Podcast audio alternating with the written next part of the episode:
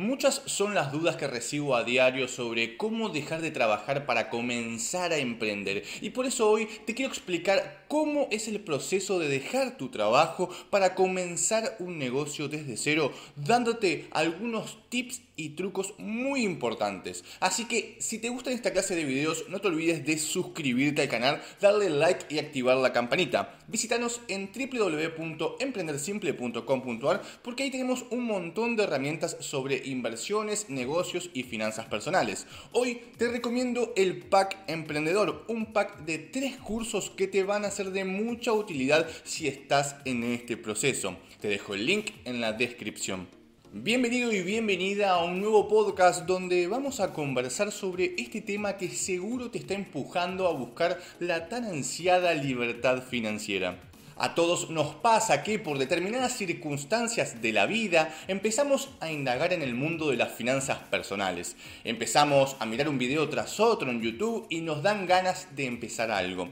Pero automáticamente donde ponemos pausa en el video que estamos mirando nos agarran las dudas y empiezan las negaciones. O incluso algo peor, el círculo del aprendiz. El círculo del aprendiz es un vicio, por decirlo de alguna manera, en donde con tal de no tomar acción seguimos pensando que no tenemos los conocimientos suficientes y seguimos buscando aprender un poco más. Es una forma de excusarnos, de no actuar. Miramos video tras video sin tomar acción en nada. Solo algunos pocos se animan a tomar las riendas de su vida y buscan realmente la libertad financiera. Aquel que logra salir del círculo a pesar de sus dudas se encuentra con dificultad tras dificultad. Empiezan las dudas nuevamente, la necesidad de buscar un camino fácil, un camino rápido, la idea milagrosa y se pierde en esas cosas que no tienen ningún sentido con el emprendimiento. No hay nada fácil, ni rápido, ni sencillo. Una pregunta que me suelen hacer muchos es, ¿le cuento a los demás sobre mi búsqueda financiera? Mi consejo particular es que no. Al principio recién estás masticando este tema y no tenés las herramientas intelectuales suficientes como para defenderte ante la gran cantidad de objeciones que vas a recibir de todo tu entorno. Como se suele decir, tus amigos y familia quieren que estés bien, pero nunca mejor que ellos.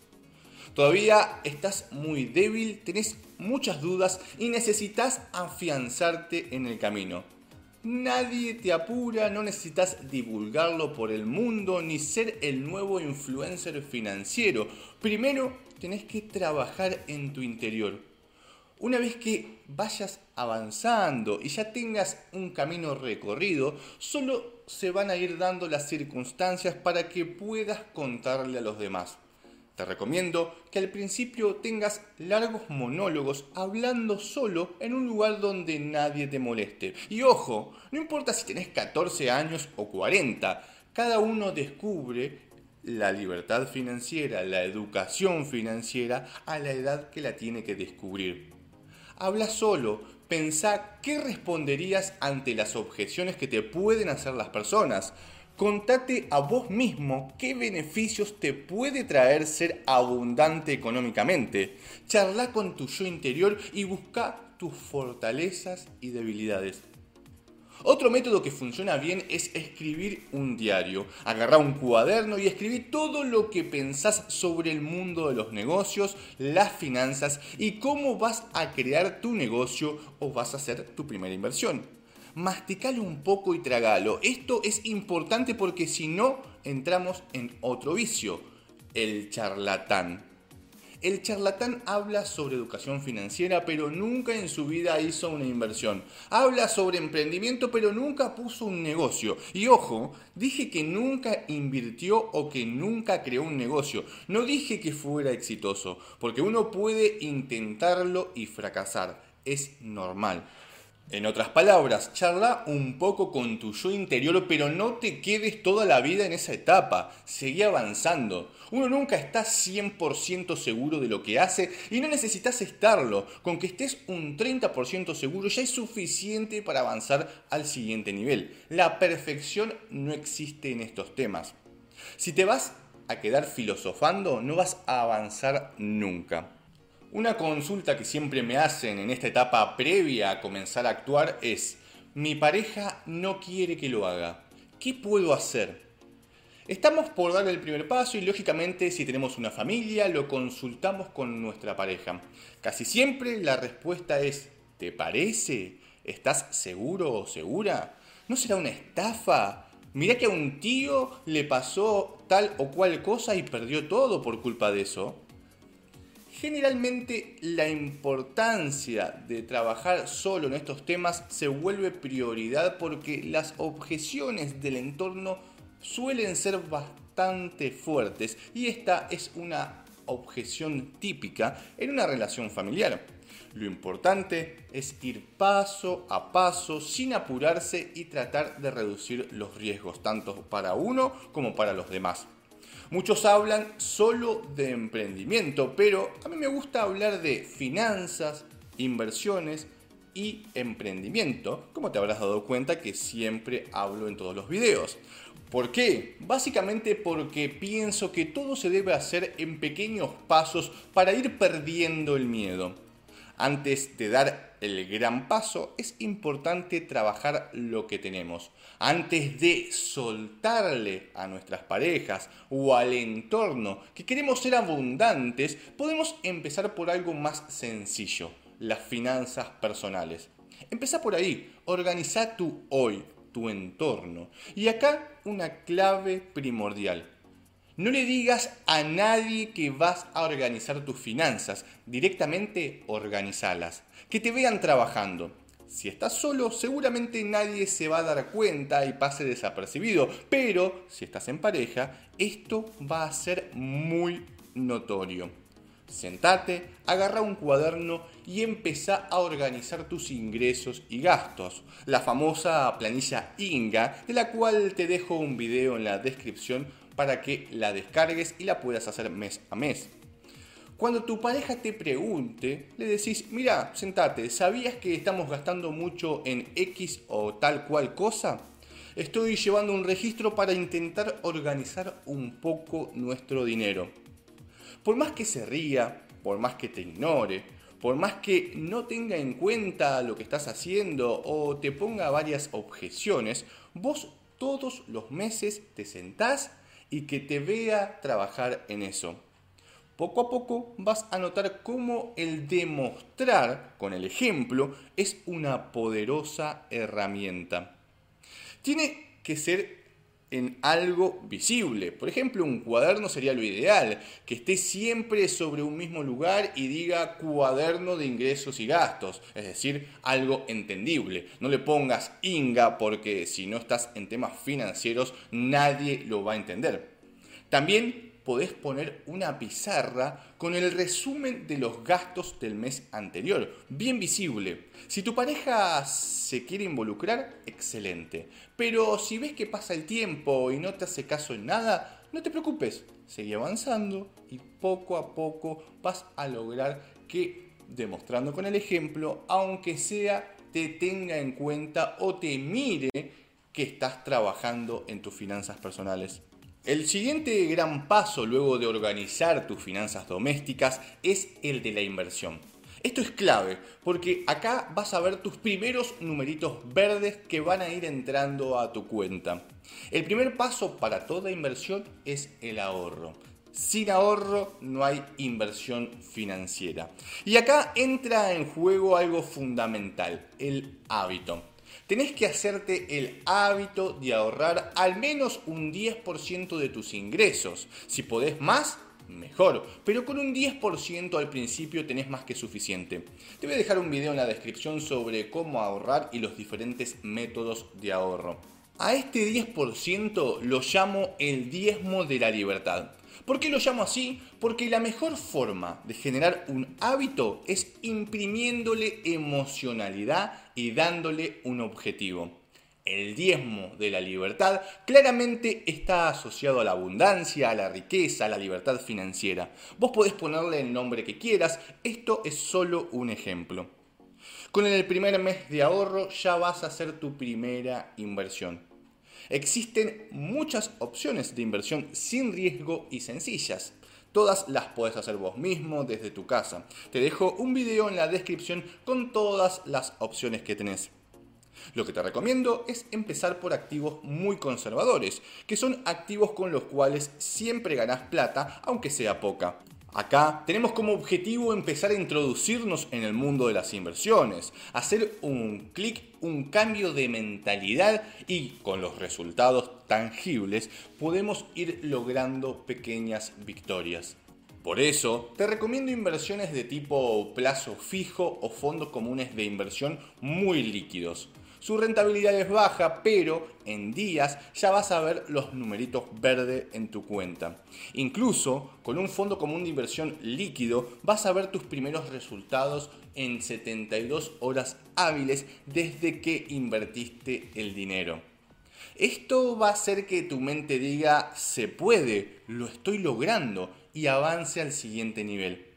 Acá vos podés decidir si mostrarle tus primeros números verdes o no a tu pareja. Eso lo tenés que definir vos en función de si ves que se involucró o no en este cambio tuyo. Por ahí sería lo mejor contarle y mostrarle esos números verdes de los primeros meses. Si ves que sigue sin prestarte mayor interés, ya a partir de este momento tu camino sigue solo o sola. Un punto importante, si te menosprecia, si sentís que te complica, si ves más como un problema que una solución estos beneficios o incluso abusa y se gasta tus ahorros, te diría que es momento de dejar a tu pareja.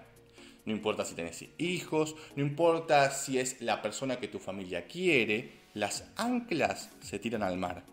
Nada peor para avanzar en la vida que una pareja tóxica.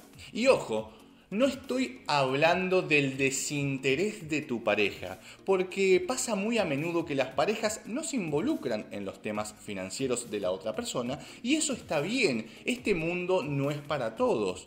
Pero una cosa es desinterés y que te deje hacer lo que quieras sin poner muchos obstáculos, más que el típico cuidado, te parece, pensalo, que son objeciones típicas de las personas que nos quieren y nos cuidan. Es normal y está bien.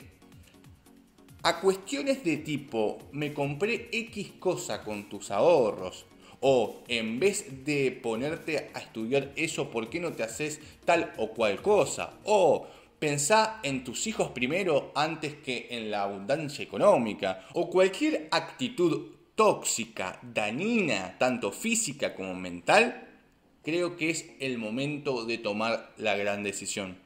La vida es una sola y no podemos perder el tiempo con personas que nos están haciendo daño.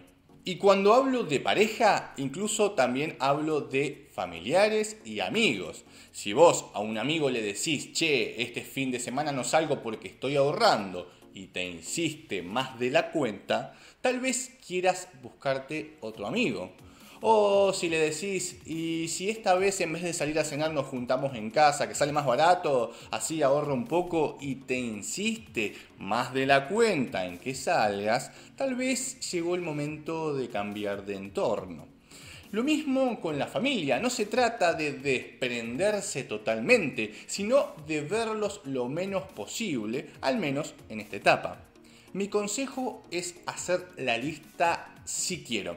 La lista si quiero consiste en poner todos los nombres de las personas que conoces, amigos, familiares, parejas y también los conocidos, y dividirlos en dos categorías. La categoría si quiero verlos, que son personas no tóxicas, positivas, que aportan valor real a tu vida, ya sea tanto emocional como económica y la categoría no debo verlos, que son las personas tóxicas, negativas, que restan en tu vida emocional y financiera.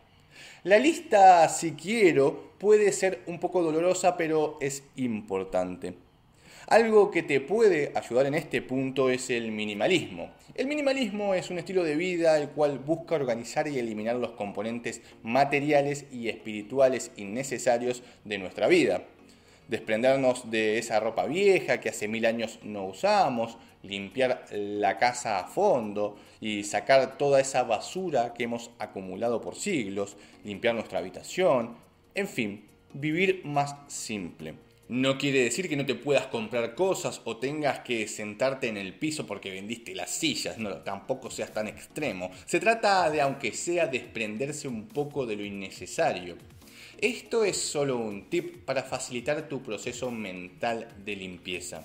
Bien, ¿quién hubiera pensado que ahorrar e invertir implicaría sacar de nuestras vidas gente, no? Pero bueno, es necesario. Ya a estas alturas vas a ser otra persona y como podrás notar, todavía ni hablamos de emprendimiento.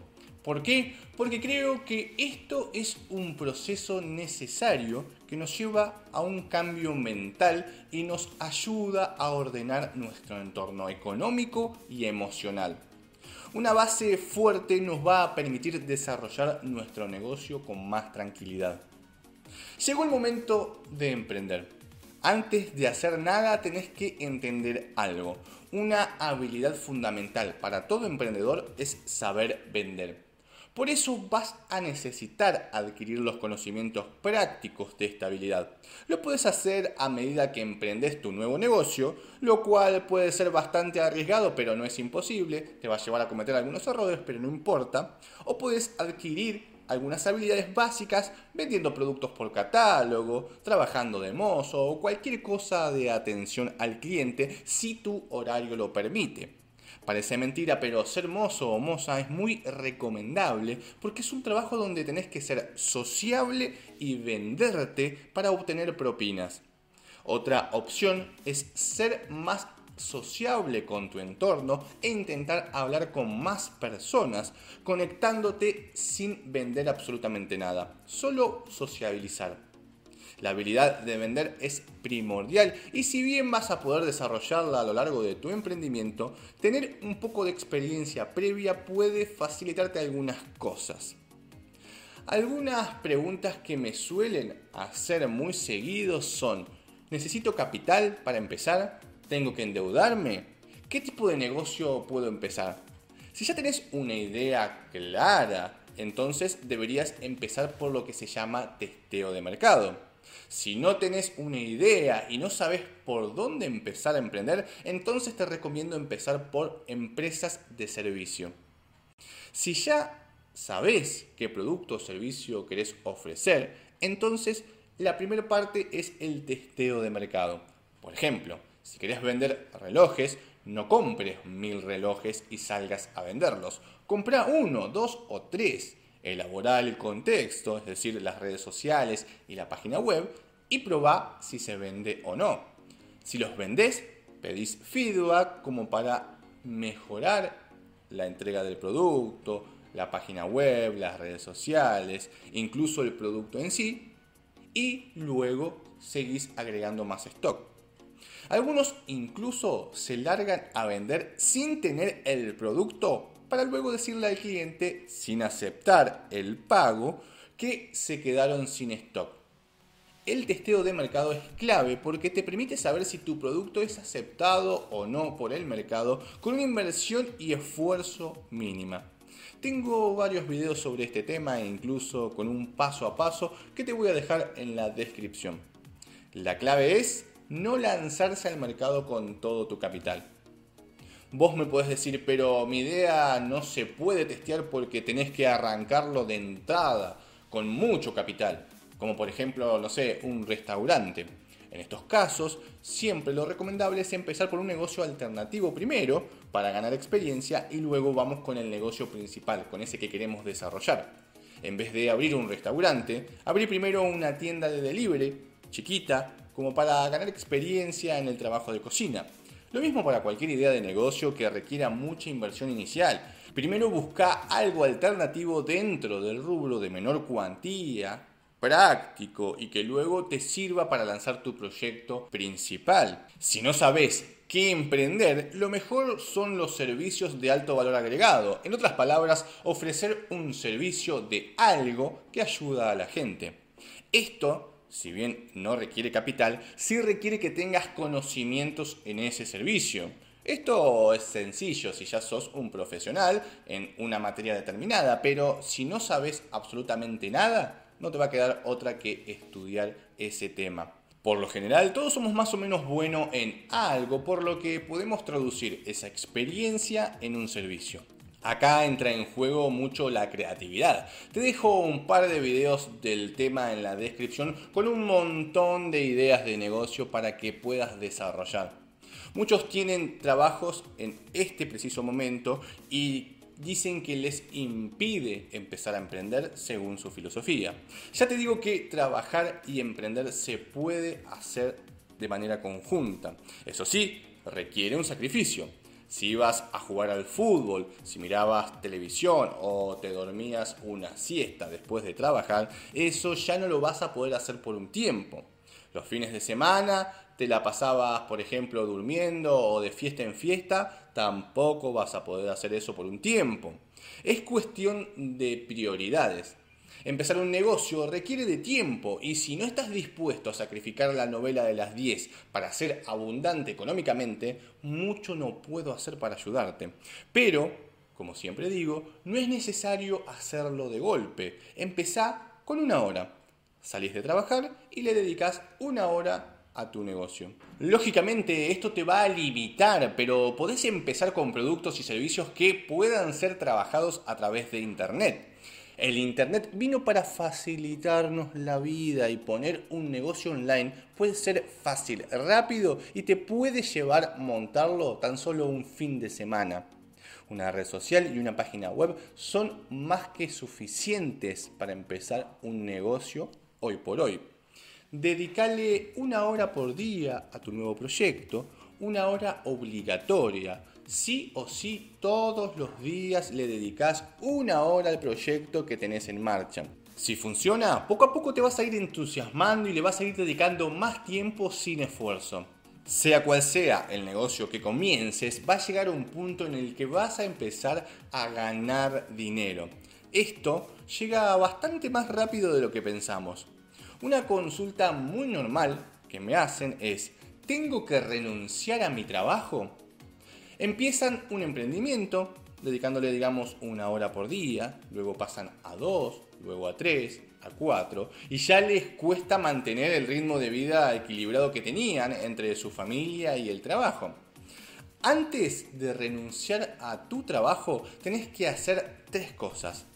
La primera es optimizar. Si te está llevando tres horas diarias a atender el negocio, fíjate todo lo que podés hacer para pasar de tres horas a una hora.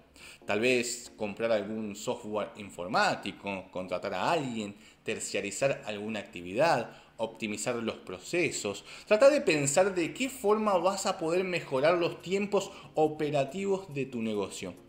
Si lográs bajar esos tiempos al menos un 50%, entonces no renuncies. Seguí trabajando hasta que ya no puedas optimizar más. Si hiciste bien esta etapa, no solo vas a poder ser más eficiente, sino que vas a ganar más dinero. Si ya no podés optimizar más y el tiempo es el que es, entonces esto me lleva al segundo punto, que sería cuánto te queda de bolsillo descontados todos los costos y gastos a tus ingresos, ¿cuánto te queda de bolsillo? ¿Cuánto puedes usar? Si te queda en promedio los últimos tres meses un sueldo, no renuncies. El requisito fundamental para dejar de trabajar es ganar al menos dos sueldos. Sí, como escuchaste, como mínimo dos sueldos, es decir, dos veces lo que sacás en tu trabajo. Llegado a este punto, tu negocio está optimizado en la parte operativa, ya casi no tenés ratos libres y estás ganando dos sueldos. Entonces llegó el momento de pasar al punto número 3, el colchón. Tenés que tener un colchón de ahorros, los cuales vas a ir invirtiendo porque ahora ya sabes invertir. Ese colchón debe ser de al menos 6 meses de tus gastos. Es decir, tenés que tener un ahorro que te permita cubrir tus gastos seis meses. En otras palabras, que puedas mantener tu nivel de vida actual al menos seis meses por más que la empresa no genere ningún ingreso. Ya con esto estás en condiciones de renunciar. Sé que muchos ya están teniendo sus primeros brotes verdes en sus negocios particulares y quieren dejarlo todo, pero hay que ser precavidos. No cuesta absolutamente nada, es por poco tiempo y vale la pena. Ten cuidado, nadie te apura y trata de ir avanzando paso a paso. El emprendimiento se podría decir que es un proceso 80% mental, 20% de acción. Es decir, primero lleva un cambio de mentalidad para luego poner en práctica ese cambio, ese mindset nuevo que tenemos instalado en nuestra cabeza.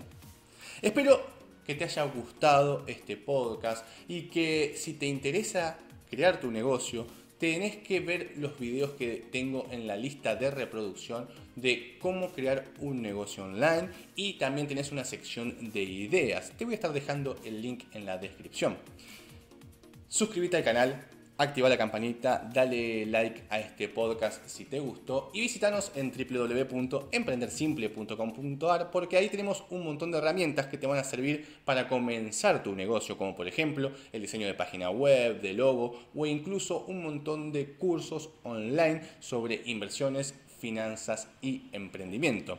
También podés visitarnos en www.emprendermas.com y hacer nuestros cursos de inversiones. Principalmente podés hacer el curso de bolsa para principiantes o también tenés el pack inversor, un pack increíble con tres cursos específicos de inversiones.